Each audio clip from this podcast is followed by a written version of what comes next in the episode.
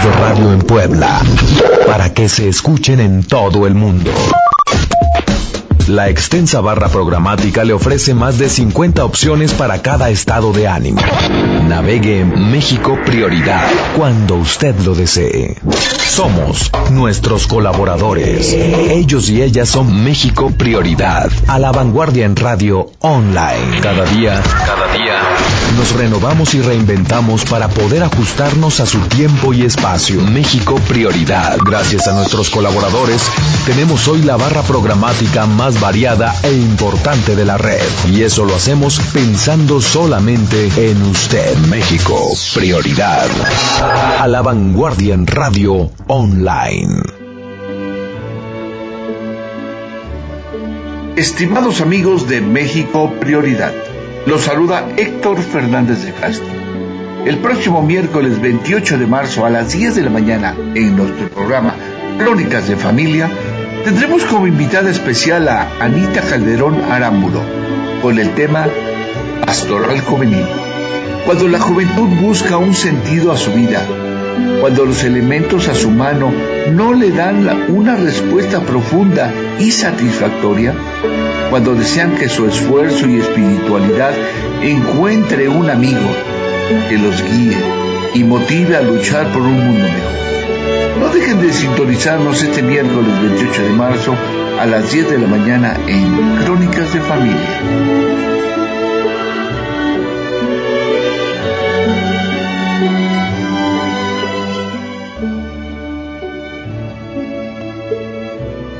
Sembran fe y esperanza en la fortaleza familiar. Es en la familia donde sus integrantes tienen la mejor de las oportunidades de ser felices y desarrollarse como personas en un ámbito de cariño y confianza para lograr con ello el tan necesario mejoramiento de nuestra ciudad y de nuestro querido México. Crónicas de familia. Conducen Héctor Fernández de Castro y Adriana Mena Juárez.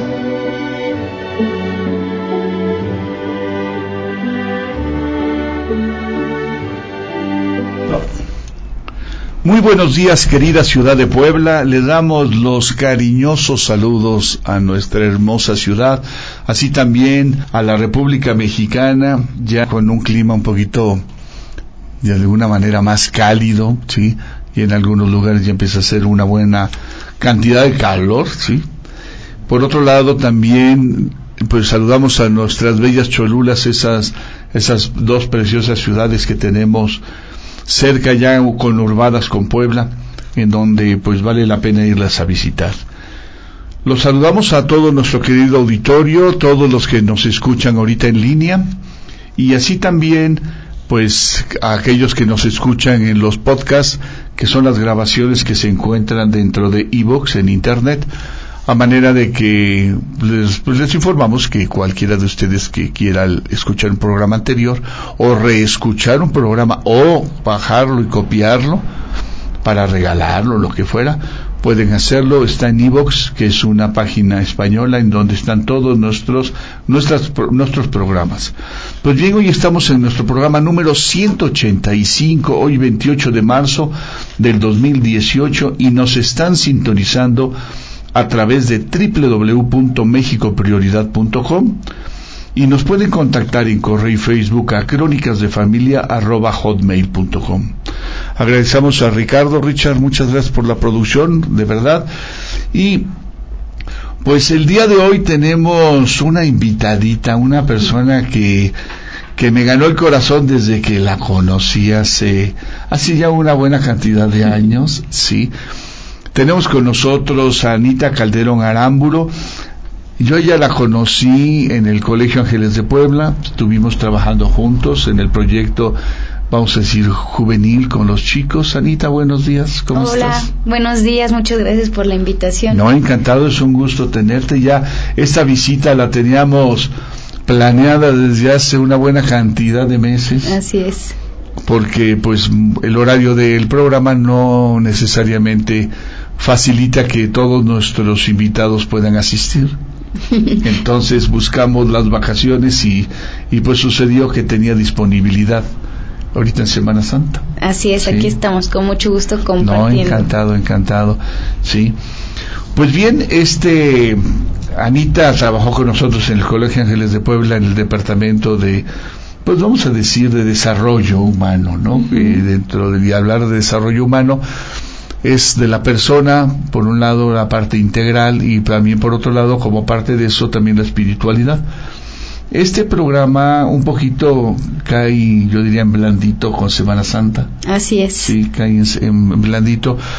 Para mucha gente de nuestro auditorio, pues la espiritualidad es una parte que los acompaña permanentemente en su vida desde que amanece de alguna manera está presente en su en su corazón y en su vamos el pensamiento entonces el día de hoy vamos a hablar del tema se llama pastoral juvenil y pues habla de jóvenes sí habla de las, ese acercamiento. Anita Anita también tiene una maestría en desarrollo familiar en Lopaep. Es más yo me metí a esa maestría porque veía yo un poquito lo que iba haciendo, me platicaba un poquito y se me antojaba enorme. Entonces, pues cuando tuve la primera oportunidad me inscribí. ¿Sí? Y la acabé y bien, bien, muy contento, muy contento, la verdad. Y entonces ella tiene esos conocimientos, también ahorita nos platicará un poco de su historia, en donde pues su acercamiento con los chavos, ¿no? Eh, desde lo que hacías en el colegio, lo que has hecho en diferentes lados como en jornadas y, y de alguna manera ahorita lo que significa pastoral juvenil. Así es. Bien, entonces mira, te voy a pedir un favor, ¿sí? Siempre le invitamos a, a, la gente que nos acompaña a que se presente, nos platique un poquito su historia, para que la gente que te escucha pues diga, mira, sí, ya tiene tiempo, sí, ya tiene mucha experiencia, ¿no? Sí. Entonces, si nos quieres platicar un poco de tu vida, lo que tú quieras, sí, y después ya entremos en tema. ¿Te Perfecto, sí, con mucho gusto. Pues bueno, me dicen de cariño Anita, pues mi nombre es Ana Leticia Calderón Aramburo. Ana Leticia. Ana Leticia. Tengo ya 30 años, pero eh, tengo muy bien mis cuentas, que hace 15 años fue cuando realmente tuve un encuentro con Jesús. Siempre mi familia ha sido católica, me, han inculcado los valores, siempre el catecismo, pero fue especialmente en un retiro donde realmente experimenté la presencia de Dios, me enamoré y dije, quiero servirle. 15 años hasta, lo tengo bien, la fecha bien grabada. Y desde ahí empezó también mi formación evangel bueno, de evangelización, mi formación de retiros. Nunca me, me separé de, de esta experiencia tan bonita. Y a su vez yo estudié educación especial. Mi, mi, mi, licenciatura, licenciatura, la licenciatura en la normal. Cuando termino la carrera, empiezo a tocar puertas para ejercer y bien difícil por todo esto de las plazas, las competencias, eh, pues la verdad sí hubo una decepción ahí grande porque tenía un buen promedio y no quedaba. Y bien chistoso que fui a confesarme con el padre Carlos Balandra, que era un excelente amigo. Nuestro querido padre Carlos, en paz descanse. en paz descanse en Hueso. Yo siempre lo quise mucho. tuvimos, un buen tiempo de trabajar juntos. Pero sí, él, era misionero del Espíritu sí. Santo. Excelente, sacerdote y también formador de muchos jóvenes. Era también como mi guía espiritual. Y justo en una confesión, eh, yo preocupada porque no encontraba trabajo, siempre la crisis de los jóvenes que no encontramos, él me dice, ¿quieres realmente trabajar? Sí, bueno, tú, tú estudiaste educación especial cuatro años, pero tienes más de diez años dedicándote a la evangelización. Conozco un colegio donde puedes eh, trabajar. y justo fue ahí donde me llevaron al colegio Ángeles. Así empieza mi historia. fíjate que yo, yo, yo no supe exactamente cómo llegaste al colegio. digo, en un colegio digo, allá, en el Colegio Ángeles de Puebla, digo, de tiempo completo son 120, 130 personas, ¿no? Y, cada una tiene su historia de cómo llegó. Y en tu caso, pues yo pensé que había sido algún contacto con de Charito, que el Charito era su, bueno, ya ha sido una persona que ha estado con nosotros, Rosario Alarcón, y si no me equivoco, bueno, yo pensaba que había sido como que tú la conocías. No fue por el padre, el padre, me llevó. Y ahí fue donde realmente también eh, descubrí, porque estuve, gracias a Dios, ustedes me dieron la oportunidad, cinco años en, el Colegio Ángeles, en el Departamento de Formación Familiar, donde dije, esto es lo mío, el compartir con los jóvenes valores, virtudes, el enseñar, el hablar de la espiritualidad y pues también me enfrenté con jóvenes que no solo eran católicos, sino también tenían otra religión, pero me apasionó muchísimo. Es ahí donde también eh, me dieron la oportunidad de estudiar la maestría. Y pues también desde aquí empiezo a decir que muchos jóvenes a veces se frustran porque no ejercen lo que estudiaron, que de seguro tengo esas armas y tengo esa preparación, pero ahora mi campo ha sido otro y soy completamente feliz y plena. Pues, a ver, yo, yo quiero ahí hacer un pequeño comentario. Muchas veces cuando terminas el bachillerato, a veces tiene uno la oportunidad de recibir una buena orientación, vamos a decir vocacional. Así es. Y a veces, aunque nos acercamos al, al área que nos apasiona, no es exactamente esa la que estudiamos, la que, o sea, donde nos metemos a estudiar. Es algo muy cercano. Yo diría que después a través de la vida es cuando empezamos a conocer a veces lugares o trabajos o actividades que, que nos satisfacen más. Exactamente, ¿sí? a lo mejor pensar en una licenciatura de lo que has hecho tú, pues no existe, ¿no? Sino es una combinación de, vamos, de tu formación más tu tu entrega, tu conocimiento eh, en la fe, esa, esa vivencia que tuviste, tus amistades, como en el caso del padre Carlos, la oportunidad del colegio, donde te ayuda a hilar más fino y a encontrar tu corazón, ¿no? Exactamente. A veces es muy difícil poder decidir a los 18, 19 años qué quiero hacer el resto de mi vida, ¿no? Sí. sí puedes escoger qué quieres estudiar, pero hacer el resto de qué vas a hacer el resto de tu vida yo creo que es complicado y también hay que tomarlo con calma no no decir oye no me gusta la medicina pero tengo que ser médico no no pero yo creo que es, es mejor estar donde te apasionas. Y es probando, porque a veces te frustras al, sí, no voy a ejercer lo que yo estudié, pero probando otras oportunidades y, y, dándote cuenta de lo que eres feliz, porque siempre nos han dicho, ten un trabajo donde seas feliz y pleno y así no lo ves como trabajo. Y así yo lo veía, yo, yo quedaba retiros también por fuera. Cuando daba clases decía, me están pagando por hacer lo que me gusta, qué maravilla. y muchos se reían, ¿no? Decían, ay, Anita, pues es un trabajo. No, pero no puedo creer esto. Fíjate que es, e, e, es, digo, lo hemos platicado muchas veces aquí en el programa, que hay dos, vamos a decir, dos esferas que hay que cuidar para ser feliz ahí. Una es lo que haces en el día y otra es tu hogar. Claro. Cuando tú cuidas que lo que haces te dé felicidad y cuando cuidas que tu, en tu hogar reine la felicidad, pues lo demás es estar dormido. sí. básicamente. Entonces, es, la verdad es encantador y te vuelves una persona que transmite mucha paz cuando tienes esos dos elementos cubiertos así, ¿no? Que hace, o sea, llegar a un hogar en donde estás contento, padrísimo. Llegar a un lugar insufrible en donde te llevas mal, hay empujones, regaño, es horroroso, la verdad. Sí, es es terrible el no quieres llegar o, simplemente te quieres retirar muy rápido, ¿no? Sí. Y en el caso del trabajo es encantador que te paguen, como dices, haciendo lo que te gusta. Exactamente.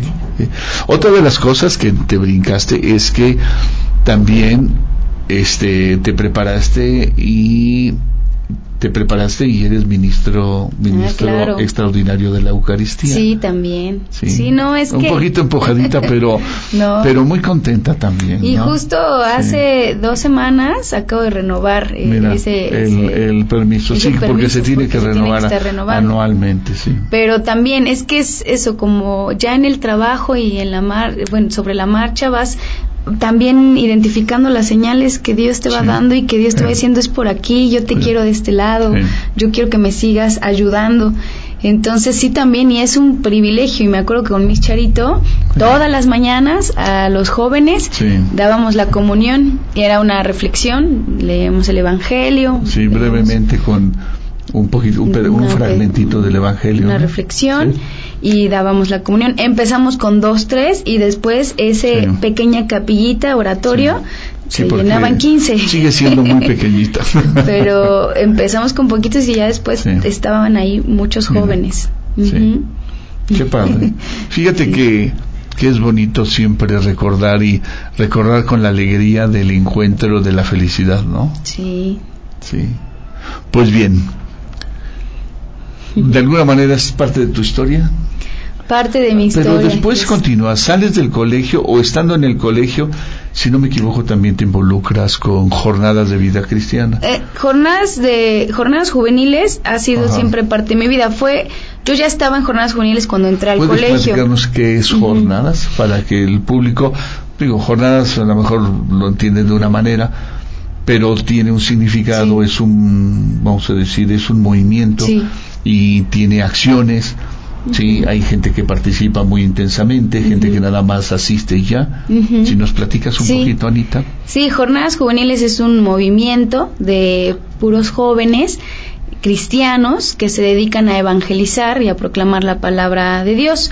Tenemos retiros, dos retiros al año, que es para iniciarte en este encuentro, es el que yo les platiqué al principio, donde yo me encontré con Cristo, y después eh, tiene un seguimiento donde casi, casi, si haces las cuentas, son cinco años de constancia, donde te van dando cursos de evangelización, formación de líderes, cómo evangelizar a los bautizados, son diferentes cursos que te van eh, preparando propiamente para evangelizar.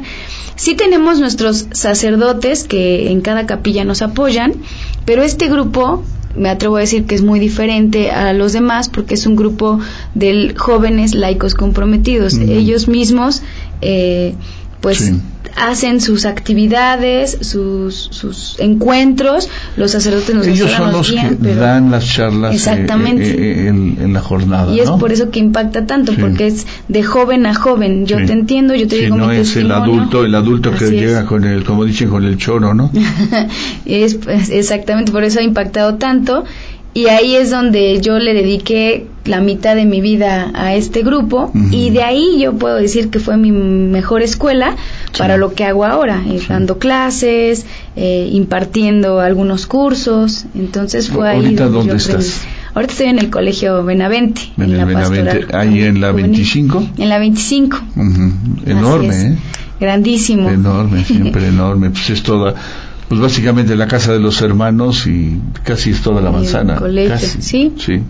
Y también otra experiencia porque ahí hay hermanos lasallistas que yo cuando llegué ahí no entendía todo todo ese esa vocación y también te vas empapando de su espiritualidad y de sus también creencias pero muy padre y también por fuera en las iglesias en la en, en la pastoral juvenil aquí de, de la diócesis de Puebla he apoyado entonces, pues ahí andamos. Siempre que se me abran las puertas, con mucho gusto estoy. Bien. Ahí en el Benavente también te dedicas, eh, ahí es donde ejerces ahorita eh, la práctica de la pastoral. Así es. Bien. A ver, ¿qué es? La pastoral. Hoy en día le mencionamos pastoral juvenil, que también es un concepto nuevo de, del Papa Francisco, pues es una nueva evangelización para los jóvenes. Como todos sabemos, el, el mayor pastor y el grandísimo es Jesús, que nos vino a, pastorear, que nos vino a dar una nueva estrategia con enseñanzas, pero ahorita es de una manera moderna. Incluso ya no tanto mencionamos los términos de religión, de clases de formación en la fe, sino de pastoral juvenil, para que los jóvenes conozcan hoy en día las diferentes maneras de encontrarse con Cristo. Apenas que fui a un congreso decían, eh, hoy los jóvenes no encuentran a Dios en la iglesia, lo encuentran afuera. Entonces, hoy en día tenemos esa responsabilidad de mostrarles a los jóvenes dónde está Jesús vivo, ¿no? En un servicio social, en un apostolado, en, en, ayudar. En, algo más práctico, ¿no? Algo más tangible, ¿no? Exactamente. Que un lugar sacro, sacro ¿no? Sí. Y actualmente, digo, podemos observar que pues ya la asistencia a las iglesias de los que se denominan católicos, ¿sí? Pues es, es, muy baja, ¿no? Comparativamente con la población. Sí. sí. Sí. Y como dices, yo creo que el joven actualmente necesita algo donde ejercer, donde sentirse no útil, sino como que aterricen su espiritualidad en algo concreto, ¿no? Exactamente. Sí y que vea la presencia de, Jesús en, en, el otro, en la, en la persona, que ayudando diga qué maravilla es servir y no solo dedicarme para mí. Sí es muy importante la, asistencia a la iglesia, yo siempre lo, lo, digo, ¿no? Donde encuentras a Jesús, donde comulgas, donde puedes orar con Jesús sacramentado, pero creo que ahora eso va después, mientras que antes se hacía antes, ¿no? Ya que entiendes con conciencia dónde está Jesús, vas y lo buscas. Pero mientras es por fuera. Y tenemos hoy en día con esta pastoral juvenil que ser muy creativos, muy dinámicos con los jóvenes y pues, eh, pues muy alegres. ¿Qué tipo de actividades hacen, más o menos? En la pastoral juvenil, pues también eh, empiezas desde romper el hielo, donde pues aquí no solo vamos a rezar jóvenes, ¿no? Vamos a, a conocernos, a ser nosotros mismos, a ser auténticos Sí, dentro de la pastoral juvenil existen dinámicas, juegos, eh, actividades que nos lleven a una interacción. Y sí, lo más importante es, es eh, esto de los apostolados, visitas, visitas a asilos hemos hecho, a orfanatos, visitas a enfermos con SIDA, que también en el Colegio Ángeles se hacía. Son, son acciones que impactan en los jóvenes y hacen que se cuestionen también su fe, el momento en el por qué están en... y, valoren su, su, riqueza, su riqueza. Porque cuántas veces no, no estamos contentos porque no tengo los jeans que quería comprarme o el celular que siempre he soñado. Y finalmente cuando empiezan a observar vidas ajenas con una dinámica pero terriblemente diferente, ¿no? Sí, a ver otra realidad. Y entonces se vuelven agradecidos, ¿no? Exactamente. Y que eso es aquí en Puebla, porque también conocemos la historia de muchos misioneros que van a África, que van a... Pero aquí en Puebla puedes hacer misión, aquí en Puebla con tu propia familia puedes hacer esta pastoral juvenil. Yo, recuerdo en el colegio una... No, no sé si tú lo lideraste o no pero una, una vez eh, así el grupo de jóvenes y hacían una actividad que me encantaba. Era como es cuando estaba en invierno hacían café. Mm, sí, sí. y, conseguían algo de donativo y compraban un poquito de pan de dulce no y entonces se llevaban sus vasos desechables su café y se iban luego afuera, por ejemplo, del Seguro Social, donde, digo, con toda la pena y la y el coraje porque el IMSS ni, ni siquiera les pone una sala donde estar, ¿sí? están en la calle, ¿sí? esperando a que alguien les diga alguna noticia de sus enfermos. Y me acuerdo, a ver, platícanos de eso. Sí, también en el, en el colegio o en algunos de los colegios hay grupos apostólicos. En, el, en el Colegio Ángeles era el grupo de misiones. Y sí, nos organizábamos donde los jóvenes, quién pone los vasos, quién pone el café, quién lo va a traer calentito, quién va, cooperamos todos y quién va a comprar el pan y nos íbamos afuera del hospital a tocar puertas. Obviamente eh, era difícil, a veces te dejaban entrar a regañadientes, pero estábamos ahí paraditos y había gente pues que solo te observaba, personas eh, que decían quiénes son estos. No llegábamos a imponer ninguna religión, simplemente a saludar, a estar con la gente, que era algo que yo sí le decía a los chicos. No solo es repartir un pan y decir aquí tiene, sino cómo está señora, eh, cómo se encuentra, puedo ayudar en algo. Si la señora o el señor lo permite, quiere que oremos por su paciente y así era como hacíamos ese, esa conexión y regalábamos su pan, su cafecito y ahí viene la famosa cita de no solo de pan vive el hombre, ¿no? sino de toda palabra que nace el Hijo de Dios. Entonces, pues todos ahí nos poníamos a, a orar y por supuesto que al otro día o en la tarde los chicos eh, es una emoción cuando hacen un apostolado. Una satisfacción me abrazaron mis me, quería llorar la señora cuando le di el pan. Mis es que entonces ahí es es que imagínate afuera del hospital que tiene a su marido o algún hijo o a su mamá y pues no puede acompañarlo adentro. No, pueden estar. Hay horarios de visita, etcétera, y tiene que estar, está fuera en la soledad, ¿no? De la indiferencia, de la indiferencia social, ¿no? Y bueno, de primero la indiferencia yo diría institucional del IMSS porque la verdad es que, debería de debería de tener ahí algún un pequeño espacio para que, sea un poquito digno, ¿no?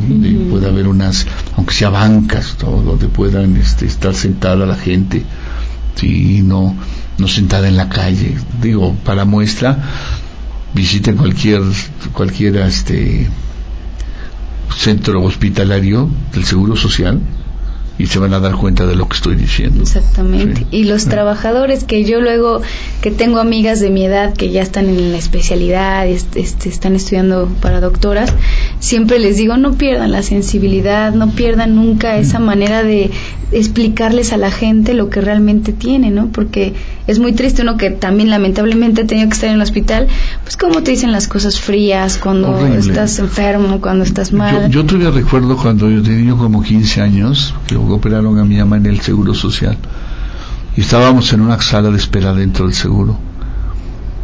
Sale un joven enfermero, ¿no? con una cara así de aburrido, familiares de la señora fulana de tal, se para un muchacho como de la edad de él. Y, dice, y le dice, la señora está agonizando, se da la vuelta y se, y se mete. El otro se quedó, o sea, helado, yo creo que ni siquiera digirió lo que le había dicho el enfermero. Sí es. No, no, terrible, terrible. La verdad es que...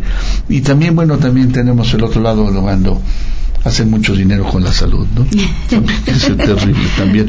Pero eh, yo creo que eh, esa parte de de buscar esa satisfacción y ese sentido de vida a través de ayudar de una manera muy sencilla a, lo que se ha considerado el prójimo. Exactamente. Que es el próximo, el que está cerca de ti y que de alguna manera no tiene nada que ver contigo. Sí. Sí, porque como decía Jesús, ¿no? Es bien sencillo amar a quien te ama. Pero es difícil, no, y no hablemos del enemigo no. No hablemos del enemigo, pero... que es otro tema difícil. Pero, pero, amar, o sea, o buscar cómo ayudar a la gente que necesita algo pequeño. ¿sí? Y propiamente esto es lo que hizo Jesús, como en, su vida eh, volteó a ver a todos, ¿no? todos eran por igual.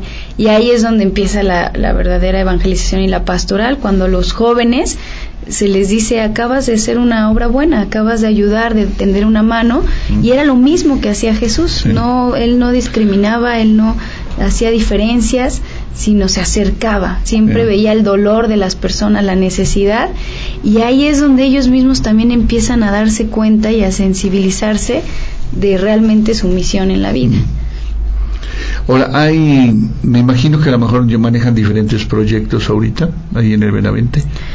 Sí, también, eh, también hacemos apostolados en secundaria, en cada sección tiene... Como que, porque a mí sí me gustaría que la gente que nos escucha, como que oiga algunas ideas, el por qué. Sí. Y, algo también que es fenomenal y que es muy bonito, y estos grupos lo fomentan, es estos grupos de pastoral son jóvenes conviviendo con jóvenes y con el mismo tipo de principios. Entonces es increíblemente, vamos a decir, esperanzador que nuestro hijo o nuestra hija ande con chicos que tienen de alguna manera esa espiritualidad o ese sentido de la vida, ¿no? O ese, eh, ese ayudar. Y entonces cuando los chicos andan juntos, pues la verdad es que de ahí salen luego parejas. Y se También se enamoran. Y se casan. Yo así conocí a mi esposa. Ah, mira, mira, ahorita nos platicas un, poquito. Sí. sí. Pero, y, y, es increíble. Sí. O sea, es que depende de dónde uno se mueve. Una vez una amiga de una de mis, de una de mis hermanas me decía, me decía, oye Héctor, este, ¿te puedo hacer una pregunta así? Me decía, oye, ¿por qué cada vez que conozco a un muchacho a fuerza quiere acostarse conmigo? Le digo, ¿y dónde te sucede esto? Que se ríe. en los bares. Ah, pues claro. Digo, bueno, digo, bueno, ¿por qué no te metes a un club deportivo, a un club social? Los Rotarios tienen excelentes proyectos de ayuda a la comunidad, un grupo de este tipo de pastoral, etcétera, donde donde convivas con gente que sus, cuyos intereses son otros, ¿no? Sí. Sí. Y entonces puedes encontrar más fácilmente la felicidad de pareja. Depende con quién te rodees. Ahí tú también vas eligiendo tu estilo de vida. A ver, ¿qué otras actividades tienen en pues, el Benavente? nada más por mencionar algunos ejemplos. En el Colegio Benavente eh, está la formación humana y de, de cajón todos los grupos tienen que ir a, a, un servicio social, a un apostolado.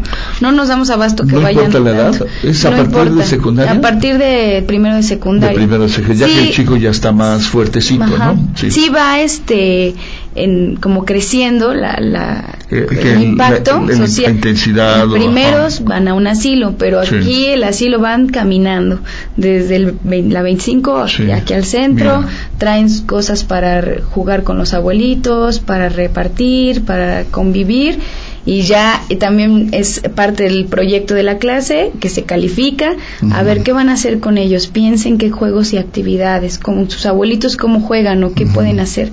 Hay quienes llevan el ajedrez la lotería las niñas que les quieren pintar las uñas a las abuelitas y las abuelitas felices de que les pintan de brillitos. Entonces ahí en segundo van a haber escuelas de niños con discapacidad para que también se sensibilicen ante la discapacidad y en tercero son orfanatos. Entonces, eso es de cajón, es un proyecto que tiene una vez al año, que ahí yo les digo, chicos, a mí me encantaría que esto lo hicieran siempre, porque es impresionante ver al alumno, al estudiante que es callado, que es reservado, que es tímido, y verlo en estos ambientes, cómo se desenvuelve, es otra persona. eso es maravilloso. Entonces yo les digo, bueno, a mí me encantaría que esto lo hicieran siempre, pero ya depende de ustedes, ya sembramos una semillita. Depende de ustedes que ustedes se organicen como amigos, con su familia, con, con algún, eh, algo, alguien que quieran llevar y toquen puertas, porque los, los centros de asistencia social es lo que necesitan, manos, ayuda, visitas.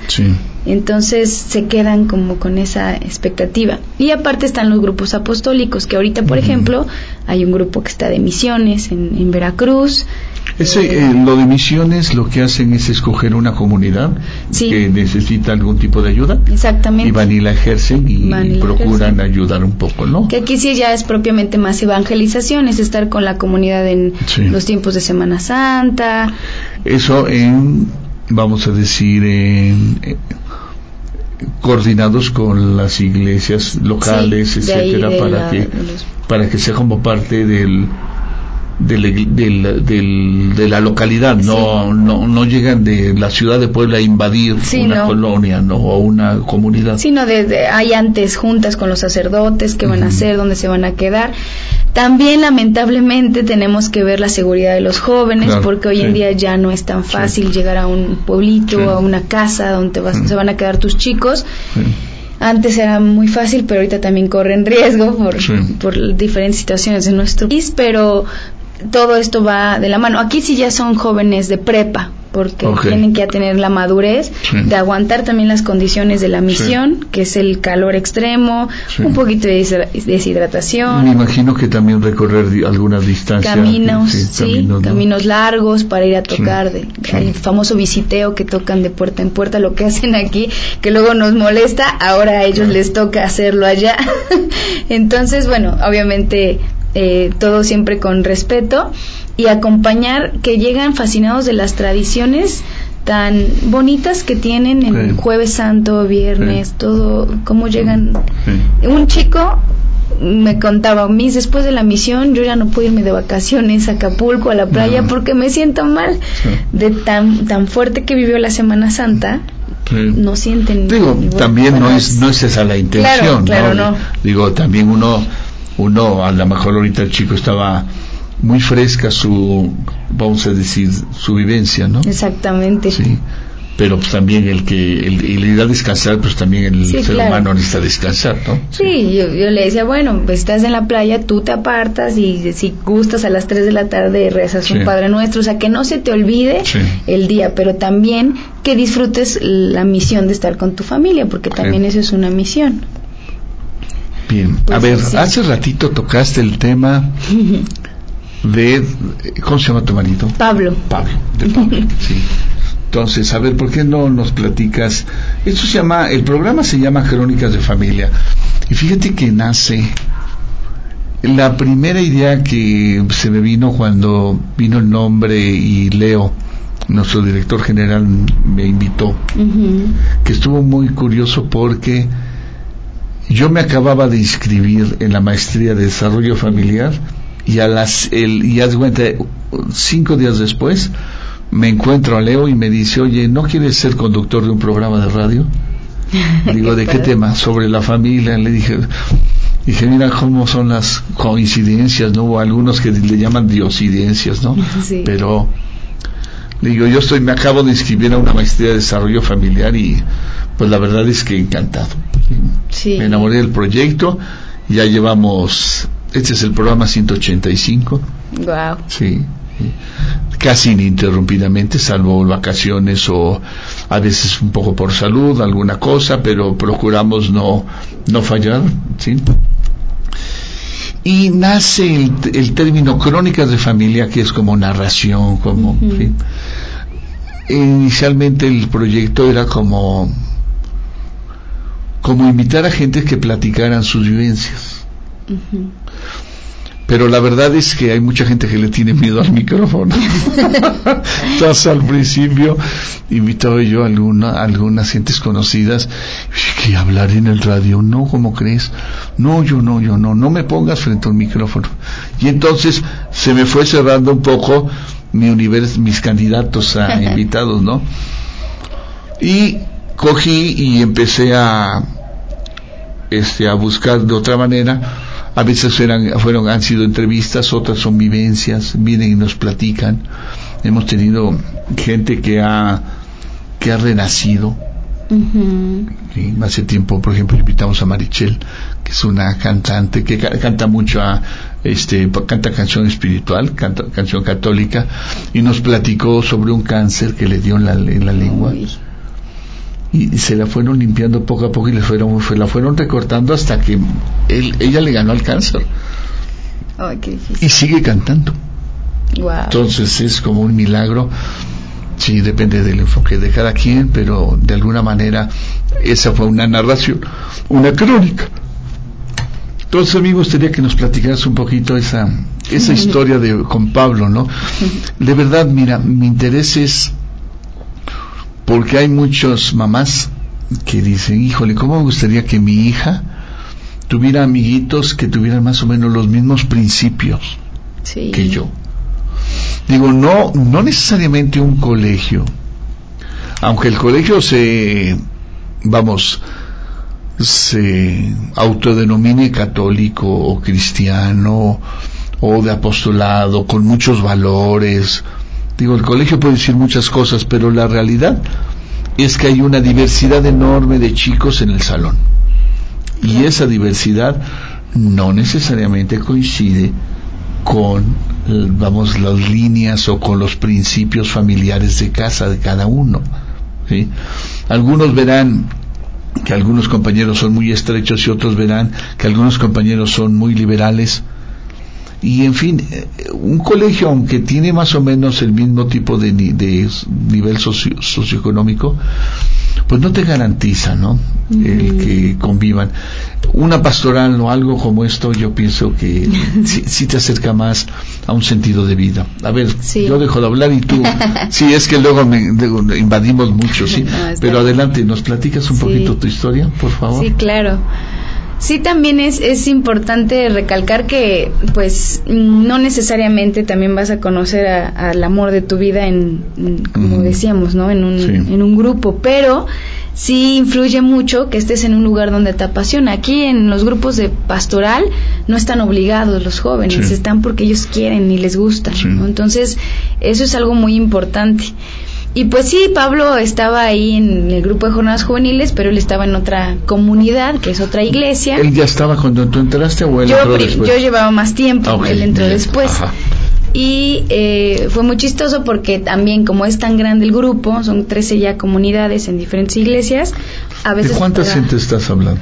como 600 jóvenes Mole, en jornadas nada juveniles. más. Sí, cuando Ajá. llegamos a la mesa de la medalla que la llenamos el padre dice, "Me pongo muy nervioso de hablar ante tantos jóvenes." Sí. Sí es un grupo de presencia aquí en Puebla, Mm. la verdad ha crecido Mira. mucho. Entonces, cuando das retiro, te combinan las comunidades para Sí. que se conozcan, compartan diferentes experiencias. Y resultó que Pablo iba a dar retiro con, conmigo. Bueno, yo iba a estar coordinando Ah. y él iba a estar ahí en, en, una- En el equipo. En el equipo. Ajá, bien. Entonces ahí fue donde, pues, las pláticas, como todo, hay un enamoramiento que te gusta físicamente, Mm. pero al irlo conociendo, Ah. pues sí me di cuenta Mm. que, que era una, un, un joven que, que, que me llamaba mucho la atención. Obviamente también uno dice, ay, no, estoy ahorita en el retiro, me voy a portar bien, voy a estar Mm. tranquila, pero pues siempre Sí, no voy a empezar a... Sí, en el galán. Dicen, no vas a evangeligar, ¿verdad? Entonces, bueno, yo me concentré y terminando el retiro empezamos a salir, a conocernos. Mira. Sí influye mucho, como, como bien dices, eh, la familia. A mi mamá nunca le gustaron mis novios anteriores. Bueno, muchas Pero- veces... Y siempre va a pasar. Siempre quieres para tus hijos Lo lo, mejor. mejor. de lo mejor. Sí. Y No te conviene ir a... tienes razón, Richard, no te conviene. Tienes que mejorar la familia. Sí. Hay que mejorar la... Sí, y o sea, es difícil, ¿no? Como papá, pues ese amor al hijo te lleva a, a- a- a esperar que él viva mejor que tú, que sea más feliz que tú, que tenga más éxito que tú. Claro. Ese es parte del amor eh, parental, ¿no? Pero, este, sí, muchas veces tienes razón, Sí. hay, hay, hay un poco de más, más de exigencia, sí, Con en las, expectativas. las niñas sí, también. Sí, después, y también es falta de confianza a veces de mamá y papá. Dices, deja que tu hijo se tropiece y deja que tu hijo decida. Finalmente Sí. es su vida.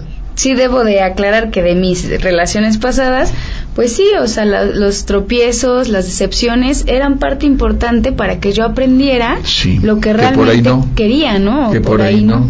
Sí, este, a veces mis papás eran más, este, más rigor, mi papá no lo dejaba ni entrar a la casa, a los novios anteriores, pero llegó Pablo, cuando lo presenté que me esperé, cuando ya éramos novios, dije, no, me voy a esperar porque me lo van a correr, me lo van a asustar. Y llega a mi casa y para empezar conocí a mi hermano del fútbol que yo ni sabía. ¿Y qué Mira. onda? ¿Qué haces aquí? Pues vengo a ver a tu hermana. Sí. Ahí, Oye, ¿y se acabó la amistad? sí, y cuando mi mamá lo conoció, me encantó, buen muchacho. Dije, bueno, bueno, espérense, todo con calma. Mm. Y estuvimos saliendo cuatro años de, de noviazgo, padrísimo. Y siempre cuento. Yo creo que ya teníamos como Mira, me encanta cómo estás platicando, porque si Pablo viera tu mirada, que ves hacia arriba y te brillan los ojos, es encantadora esa ilusión que tienes de pareja. ¿eh? Ay, gracias. Síguele, perdón la interrupción, No, pero es que el radio, el radio, este, es maravilloso, pero aunque tenemos una cámara testigo que está ahí, es una cámara lejana y es una cámara simplemente que muestra la, no, no te enfoca, ¿no? O sea, Ya. es una, es una vista panorámica de la, de aquí del- De la de la cabina. No se ven Sí. los ojos. Entonces no se ven, pero de verdad, mira que brillaban, ¿eh, Pablo? Si es que espero que escuches, si no estás oyendo, que escuches después el programa. Y ya siempre cuento que, que bien, bien, bien raro cuando fue nuestra como primera discusión, fue cuando dije quiero casarme con él. Por cómo llevó las cosas, por cómo lo resolvió, es bien, bien extraño porque pues dices de muchas maneras me quiero casar con él por diferentes Sí. actitudes o por su familia o por sus valores, pero la primera discusión a mí me dejó como wow, quiero un hombre así que tan inteligente que sepa resolver las cosas, que Mira me sepa dar paz, Sí, ¿no? ante una dificultad. Y pues, gracias a Dios nos comprometimos, nos casamos.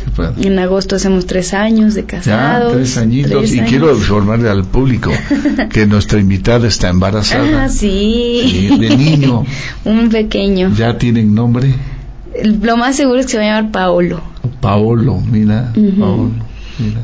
Es Pablo. Eh, sí, es Pablo. ¿Es en otro idioma? Italiano. Italiano, mira, italiano. Significa hombre de humildad. Mira, no, pues Pablo, digo, también es el mismo nombre de papá, ¿no? Sí. Sí. Sí, nada más que no quería que se llamara igual que él. No, está bien, ese es un, tiene, es un, su, tiene su variante. Su estilo propio. Tiene su variante. Sí, también venimos. Estamos muy felices con esta bendición. Bien. Y ahí es donde uno dice. Y entonces tú, Pablo entró de redondito a tu casa. Sí. a diferencia de los anteriores. Sí, pobres de los anteriores. Mi papá me los corría. Salía con la escopeta. Sí. Y Pablo bien, desde el principio. Y hay veces, como a veces huelen las personas, ¿no?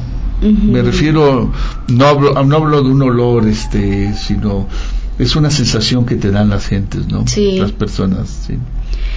Y es tan padre también, mm, Pablo ya no está en el grupo porque trabaja, yo también ya tiene un año que lo dejé, pero cuando conociste a alguien en ese ámbito, con esa creencia, a veces extrañamos, ¿no? El hacer oración juntos. Y, y, es algo que también nos ha unido y que también creemos firmemente que esta bendición que viene en camino, pues Dios no, nos la mandó y es lo que nos mantiene llevándonos bien, como buen matrimonio, con buena comunicación. Siempre buscamos eh, actividades para, para estar bien. Entonces, cuando compartes con una pareja que te llena tanto y que pues te gustó desde el principio y de verdad que siempre dicen, ay, los tres años de enamoramiento, lo que te espera, pero no, para mí es no, es. cada quien o sea, si tú tomas tu, eh, tu relación de pareja realmente como un proceso de evolución, hay un proceso que es el enamoramiento, después viene en algunos casos que se desea el compromiso. Fíjate que dentro de ocho días viene una sobrina mía ah, y vamos a hablar exactamente del compromiso. que es tan difícil que los jóvenes se comprometan. la, la, la, sociedad del confort, ¿no? Sí. Bueno, el, el asunto está en que el matrimonio es, debe de ser una evolución, así como el niño de bebé va creciendo, va tomando control de su cuerpo, de esfínteres, de su motricidad fina y, gruesa, va desarrollando la inteligencia, su nivel de comunicación, todo eso, hasta que empieza a convertirse en adolescente ya en una persona más fuerte, ¿sí? con, convicciones, una serie de cosas pues la pareja, para mí la, la familia o la pareja es, es como un ser vivo al cual debes de nutrir, debes de alimentar adecuadamente y que está formado por los dos, ¿sí? Pero ese ser vivo necesita evolucionar. Mucha de la evolución son los pequeños. Sí. Mucha de la evolución es el, el enseñarle a tus pequeños la esencia familiar, que ese es algo, un tema que quiero tocar antes de que nos salgamos terminemos el programa. Y por otro este vamos hasta que se conviertan en personas mayores no sí y entonces ellos sean lo que ellos quieran ser sí a través de tu ejemplo no sí de lo que están viendo en la pareja en mamá y en papá. A ver yo te quiero preguntar y quiero que nos des tu opinión. Mira hay muchos hogares que hablábamos hace ratito del nombre que se dicen yo soy católico no practicante, pero soy católico. Y muchas veces no es tanto a veces lo practicar o el ir a misa, etcétera, sino en la forma en que llevas la vida. Sí, cuando la vida lleva un sentido, ¿no? O sea, la enseñanza de Jesús es muy clara, amar al prójimo. Ese es el mejor socialismo que existe. No es no está reglamentado, simplemente hace que tú te entregues y que tengas una mejor sociedad. Pero eso debe, debe de ser enseñado en casa. Claro. o sea, mandar esa responsabilidad a la escuela o a estos grupos, o sea, mandar a un chico que no recibe ningún tipo de ejemplo espiritual, pues entra y rebota, ¿no? Sí, exactamente. ¿Ahí que nos puedes platicar? Sí, es, es que es real que todo viene de casa, de la familia. Incluso muchos jóvenes que atendemos en estos grupos juveniles, pues vienen con muchas carencias de, de, amor, con muchas dificultades. Y sí, también me pasa en la escuela, donde los papás llegan a exigir por qué no se les educa de una u otra manera, mientras que en casa tiene que existir esta esta educación. Yo como, creo que como que el nacimiento de esa educación, ¿no? O sea, la primera semilla, ¿no? Sí. Viene en casa. Sí estamos en una crisis porque entendemos toda la revolución que ha pasado la familia, en donde mamá y papá trabajan, pero no deben de olvidarse nunca de formar en, valores, formar en virtudes, de formar, siempre cada familia va a tener una jerarquía de valores, no algo que les distinga como familia, como la unión, el compromiso, el respeto, pero que no se olviden de dedicar esos tiempos, los fines de semana o los tiempos que tienen en las tardes, noches con sus hijos, de platicar. Hay quienes no hablan con sus hijos, ¿no? Que no interactúan de esta manera. Entonces, Fíjate, ahorita que estás diciendo eso, hace ocho días el programa que, tuvimos aquí fue un programa que estuve solo. Y hablé de la, del, vamos a decir, de las dimensiones familiares. Y la dimensión familiar, eh, aunque mencioné muchas, ¿sí? comentaba yo que un ejercicio muy bonito en casa es sentarse un día en la semana a la tarde o en la nochecita, a lo mejor después de dar un ratito en la sala, decirle, vamos a, platicar media hora y tomar un tema. Puede ser cualquier cosa, el significado del dinero, o este, la espiritualidad, o la amistad. Sí. Sí, el orden. algún valor, sí, decir, oye, aquí en la casa, por ejemplo, la otra vez platicaba yo con alguien, dice, yo, tú le has preguntado a tus hijos cuáles son los cinco valores que él considera más importantes, o tú le has dicho a tu hijo cuáles son los cinco valores que más te importan a ti. Claro. Es más, ¿los has pensado? sí, desde ahí. Entonces, ese tipo de charlas es un, yo diría que es un buen fermento, es una buena semilla, ¿no? Sí. Para que porque aventar en la responsabilidad a estos grupos o a las escuelas que, que enseñan valores eh, como que es muy gratuito, ¿no? sí, y son estrategias que tenemos que tomar ya en la familia para dar ese tiempo de calidad. Quizás ya no es tanta la convivencia como antes en otros tiempos, pero dedicar ese tiempo de calidad es sumamente trascendente, que trascienda la familia. Y el ejemplo, ¿no, Anita? El ejemplo. Y ya cuando llegan estos grupos, los chicos también vienen con otra formación de familia y con testimonio. También lo que queremos y nos sirve aquí en estos grupos de la pastoral es testimonio de los jóvenes, ¿no? De su vida, de lo que han visto en familia y lo que han logrado. También los papás eh, son ejemplos de vida, pero eh, sí necesitamos mucho apoyo de la familia, de los papás. A ver, pues ya estamos en la recta final. ya nos faltan unos minutos. este, yo quería pedirte que, ¿qué mensaje le quieres mandar a las familias que nos escuchan? Acuérdate que nos pueden escuchar jóvenes y nos pueden escuchar papás, abuelitos, abuelitos que cumplen la función parental también. ¿eh? Entonces, ¿qué mensaje les quieres mandar? Algo que nazca del puede, puede ser una cita de alguien que te guste mucho, puede ser lo que quieras, puede decir que les manda saludos y ya. ¿Qué, les quisieras decir así ya de despedida?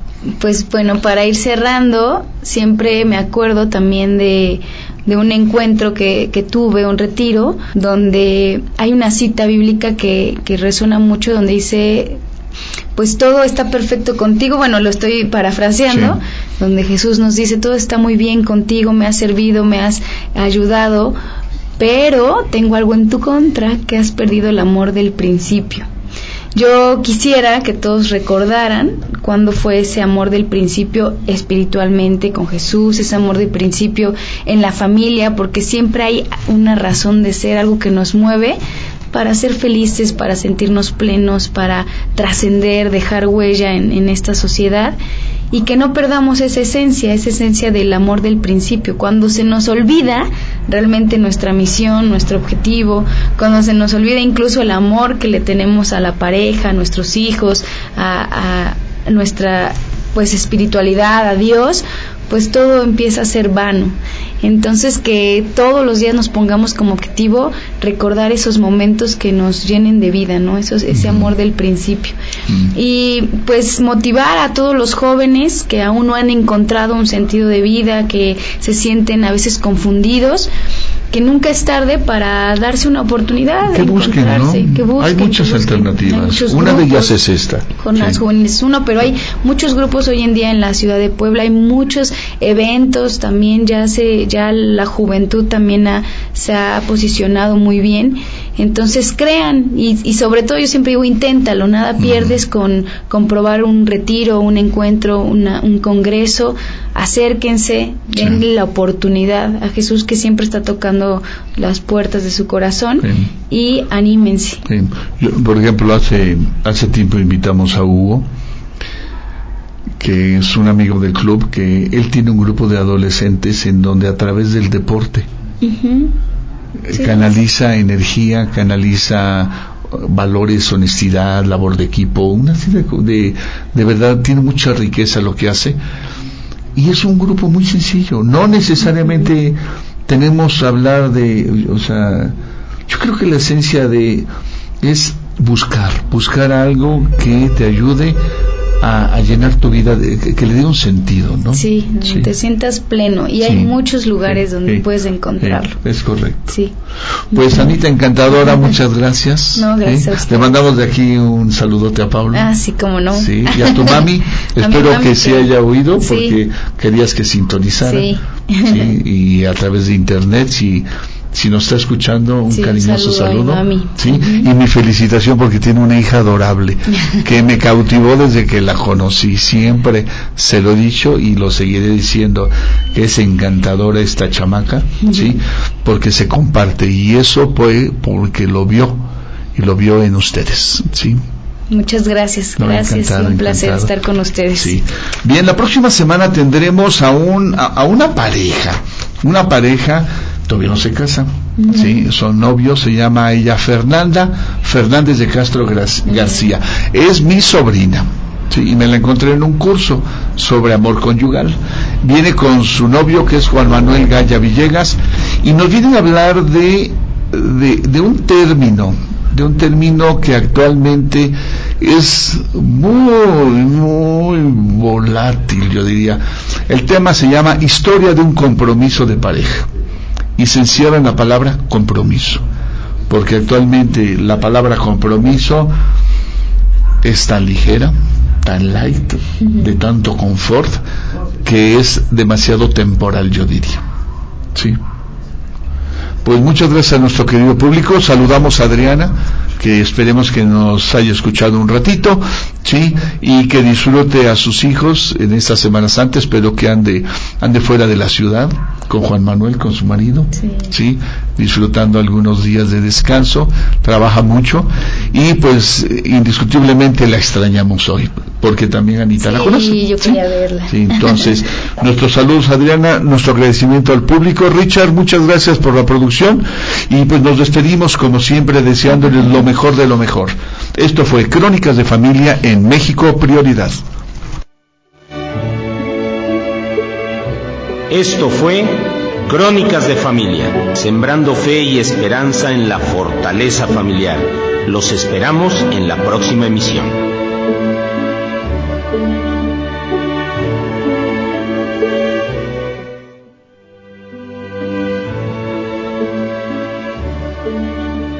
Estimados amigos de México Prioridad, los saluda Héctor Fernández de Castro. El próximo miércoles 4 de abril a las 10 de la mañana en nuestro programa Crónicas de Familia tendremos como invitados especiales a Fernanda Fernández de Castro García y Juan Manuel Gaya Villegas con el tema Historia de un compromiso de pareja. Un compromiso es una obligación contraída por medio de un acuerdo o una promesa. Para que éste sea válido, requiere de libertad, voluntad, intención y confianza. En nuestros días, pareciera que el compromiso que acompaña a las parejas que desean llevar a cabo un matrimonio está acotado por la temporalidad, una variable impregnada por el confort. No dejen de sintonizarnos este miércoles 4 de abril a las 10 de la mañana en Crónicas de Familia.